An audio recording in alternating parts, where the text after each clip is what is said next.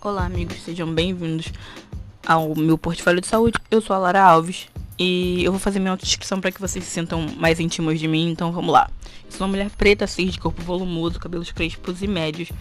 Eu tô de short jeans e uma blusa branca com uma estampa de, de panda com uma tiarinha rosa na cabeça. Enfim, um panda que usa tiara, é muito legal, né? Enfim, viajei, mas voltando. Tá bem quente aqui onde eu moro, por isso que estou nessas situações. Eu tô sem maquiagem, como sempre, que vocês já ouviram isso 400 mil vezes. E o episódio de hoje nós vamos falar sobre educação popular em saúde. Agora que vocês já sabem sobre o que vamos falar e já me conhecem um pouquinho mais, vamos pra vinheta. Fui, até já!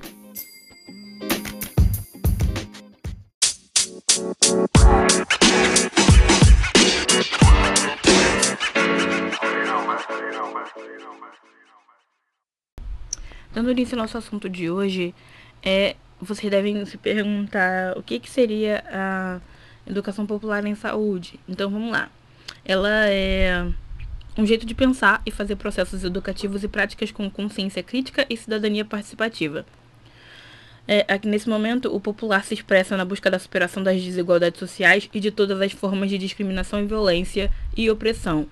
A construção da da educação popular é compartilhada. Ela é esse fato é uma das marcas da, da, desse processo, sendo que ela busca o fazer com o povo e não para o povo.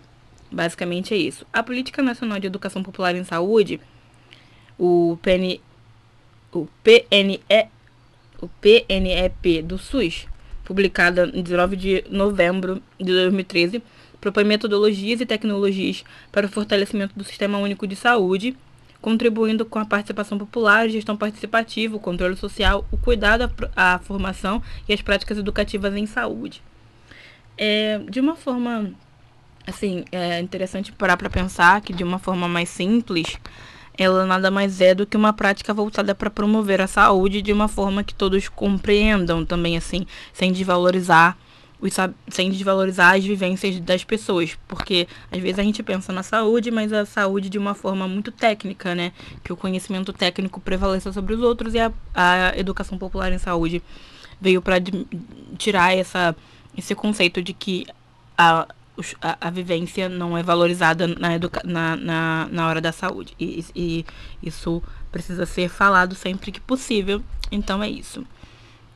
As práticas e as metodologias de educação popular em saúde, elas possibilitam o encontro entre os trabalhadores e os usuários, entre as equipes de saúde e os espaços das, das práticas populares de cuidado, entre o cotidiano dos conselhos e dos movimentos populares, ressignificando os saberes e práticas.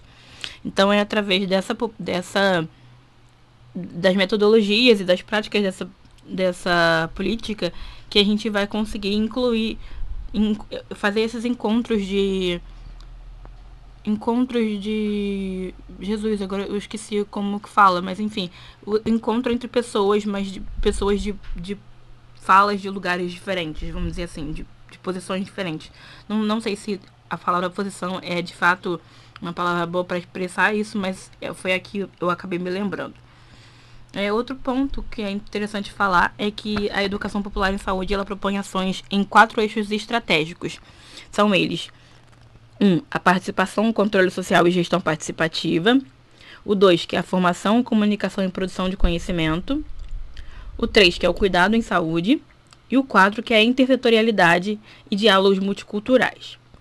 A participação, controle social e gestão participativa nada mais é do que exatamente isso, fazer com que todos consigam participar e, e, e, e compreender dentro da, da educação, dentro da educação em saúde, né? A formação, comunicação e produção de conhecimento é a parte acadêmica, onde, como, como que eu vou dizer, onde essas, esses conhecimentos vão poder ser produzidos em grande escala, assim, os conhecimentos técnicos vão ser produzidos em grande escala para serem aplicados no cuidado em saúde da população e, e, e, e conseguir fazer com que esses cuidados sejam é, perpassados em outros lugares, né, para outros, outros setores, não só esse setor da, da saúde em específico, mas que consiga falar sobre a, sobre a saúde em outros setores, enfim. É, e é mais, mais ou menos isso. Ainda falando sobre a política, uh, a política ela é orientada pelos seguintes princípios. São eles o diálogo, a amorosidade, a problematização, a construção compartilhada do conhecimento, a emancipação e o compromisso com a construção do projeto democrático e popular. Aí eu fiquei pensando numa forma de falar sobre isso para vocês, assim, para mim, na minha, na minha na minha concepção, na minha ideia, assim, é muito complicado colocar a, a, a, parte do compromisso com a construção do projeto democrático e popular em pauta, porque eu não, eu, eu queria dizer para vocês que eu tenho um pouco de dificuldade, assim, não consegui compreender muito bem esse ponto, mas falando assim que a ideia dessa política é fazer com que a, a saúde seja de conhecimento de todos, acredito eu. Não, não vou expressar isso com, com certeza, mas acredito eu que seja esse o princípio dessa política, assim, o princípio principal, é, vamos dizer assim, o princípio principal, né? Mas ficou até redundante, gente, perdão. Desculpa, mas é, é. E aí a gente tem o diálogo, a amorosidade e a problematização, e é, nesses casos são mais simples de explicar, né? Por exemplo, se eu visualizo um problema eu visualizo uma questão e eu problematizo aquela questão. E aí eu penso que eu vou tentar cuidar daquele, daquela questão que eu, que eu problematizei, o que eu achei um problema, com a maior, com maior carinho e, e, e tentando sempre colocar outras pessoas para dialogar comigo, para que não fique só o meu conhecimento técnico como TO, mas que eu tenha o, o diálogo com as outras pessoas da comunidade também para saberem sobre os seus, os seus conhecimentos. É, ancestrais e coisas que elas adquiriram de acordo com a vivência delas. E eu acho que basicamente da política é isso. Eu vou falar mais pra frente sobre algumas coisas que foram debatidas é, na nossa conversa da semana e vocês vão acompanhando. Ah, dando agora continuando o assunto, né, na verdade, é, a gente tem majoritariamente no nosso país é, os modos de cuidar em sua grande maioria, eles não compreendem é, os saberes, estratégias e significados do adoecimento para as, para as, para as classes populares. E assim a gente pensa, tem, a gente tem sempre que parar para pensar nesses momentos como e quais são os saberes daquela população em torno da resolução dos seus próprios saberes. Os modos de cuidar, que, que excluem, e, e os modos e que esses modos de cuidar, às vezes, podem excluir os saberes dessa população. É, outro ponto também, assim, importantíssimo que eu, eu percebi durante a nossa discussão em aula foi que classe, po, classes populares, a gente tem sempre para a gente sempre para para pensar que a gente quando alguém fala classes populares, a gente pensa em pessoas com vulnerabilidade, né, vamos dizer assim. Mas nem, nem sempre são pessoas vulnerabilidade não, pessoas pobres. Mas nem sempre são pessoas pobres, as classes, as classes populares. Elas podem ser as pessoas deixadas de lado, que são as pessoas em, em, em vulnerabilidade, pessoas em, em opressão, com, com, em algum sentido, de, em alguma forma nisso, nesse, nesse meio, sabe? Outra coisa também que que a gente tem no, em modos de cuidar do nosso país é que eles não, ele não estrutura o seu próprio conhecimento técnico científico em diálogo com a cultura popular. E é aqui a gente, a gente costuma, nesse momento é que a gente costuma colocar o nosso saber é, técnico sobreposto ao do, do paciente, do usuário, da pessoa, da população.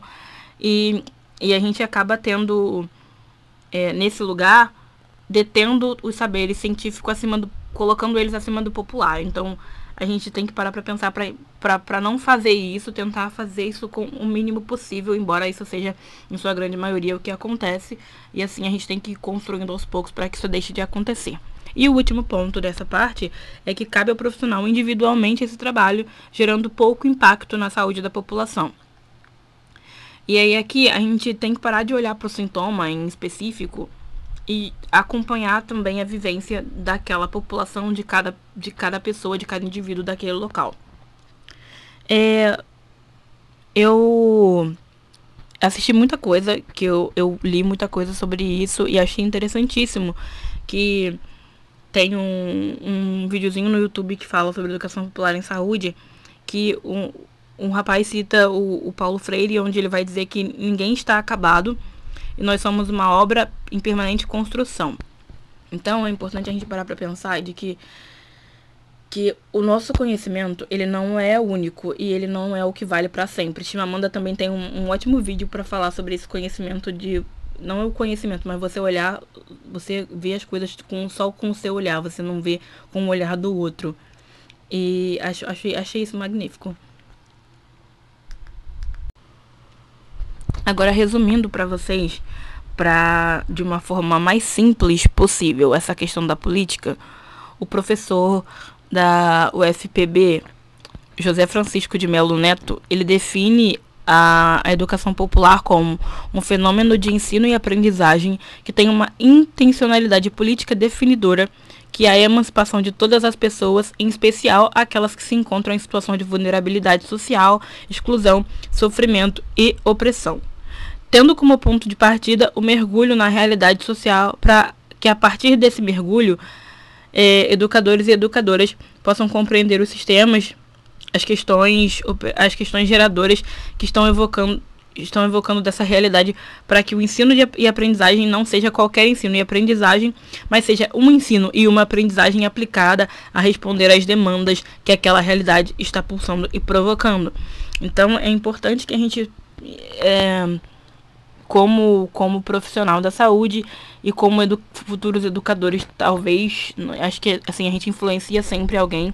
Só, todo mundo é capaz de influenciar em alguma coisa, então que a gente possa passar para frente essas, essas questões que a gente aprendeu durante esse curso e, e também que a gente possa fazer com que isso seja exatamente como o, o José Francisco diz, né? Que a gente co consiga colocar esse ensino e essa aprendizagem para a demanda da, da realidade daquela, daquele lugar onde a gente se encontra, é, pensando naquela realidade onde que a gente se, que a gente se encontra.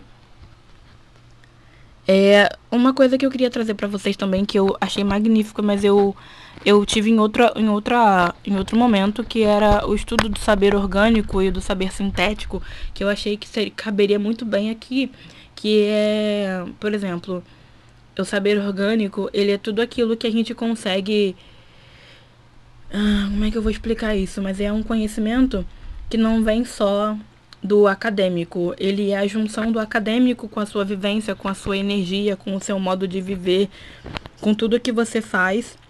E, e a partir do momento que você consegue colocar isso para fora e, e passar para alguém, esse é o seu saber orgânico, né? Que você juntou de todas as com tudo que você detém de conhecimento e com tudo que você detém de de vivência também para passar para outra. E que a gente possa sempre pensar no saber orgânico, já que o saber sintético, que é esse saber que a gente adquire academicamente, ele vem geralmente de livros e, e essas, essas, essas determinadas coisas, que a gente possa sempre pensar que a gente não é só o a gente precisa ter o, ter o saber sintético, mas em maior quantidade a gente precisa ter o saber orgânico, que é conseguir juntar tudo isso que a gente aprendeu e passar para alguém.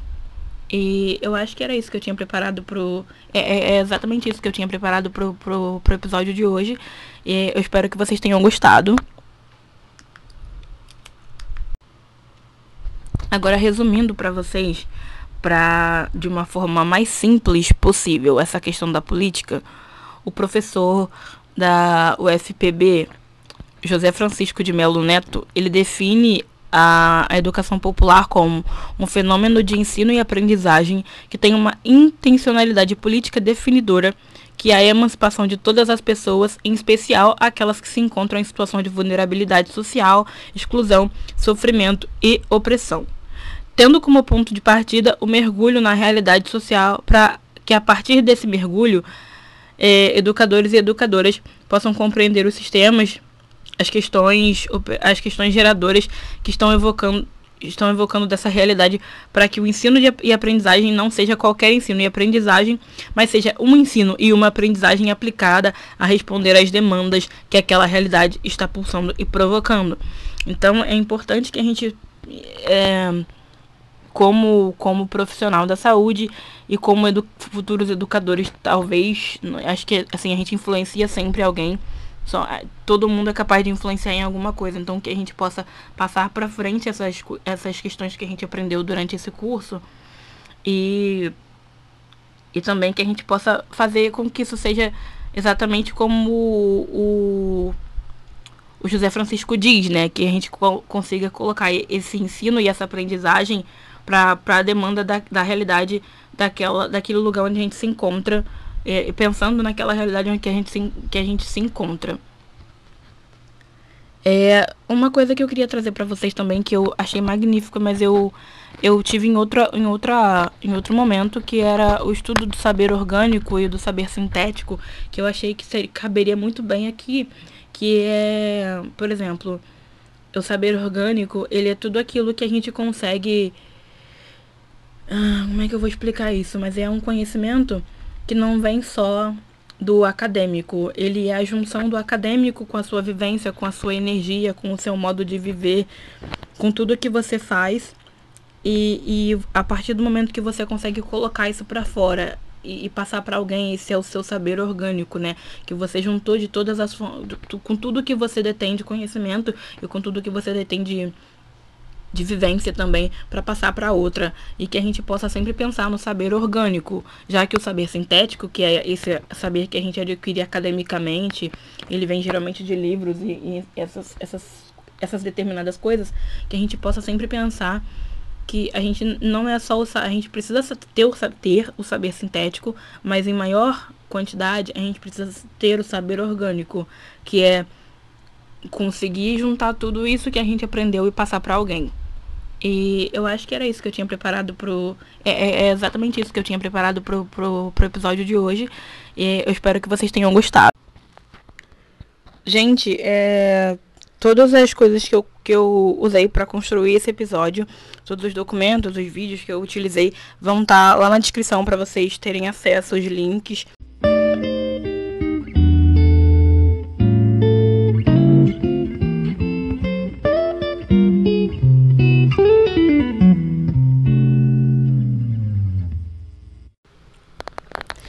Aos finais, aos agradecimentos e tudo mais, porque esse é o último episódio desse portfólio de saúde.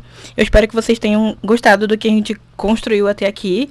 Eu queria deixar um agradecimento às professoras que me proporcionaram esse crescimento nesse assunto da, da, da, minha, da minha experiência de vida como TO, como pessoa, enfim, que é a professora Bruna e a professora Roberta. Eu queria agradecer muito a elas com tudo que elas puderam acrescentar na, na, na minha experiência profissional, na minha experiência de vida também.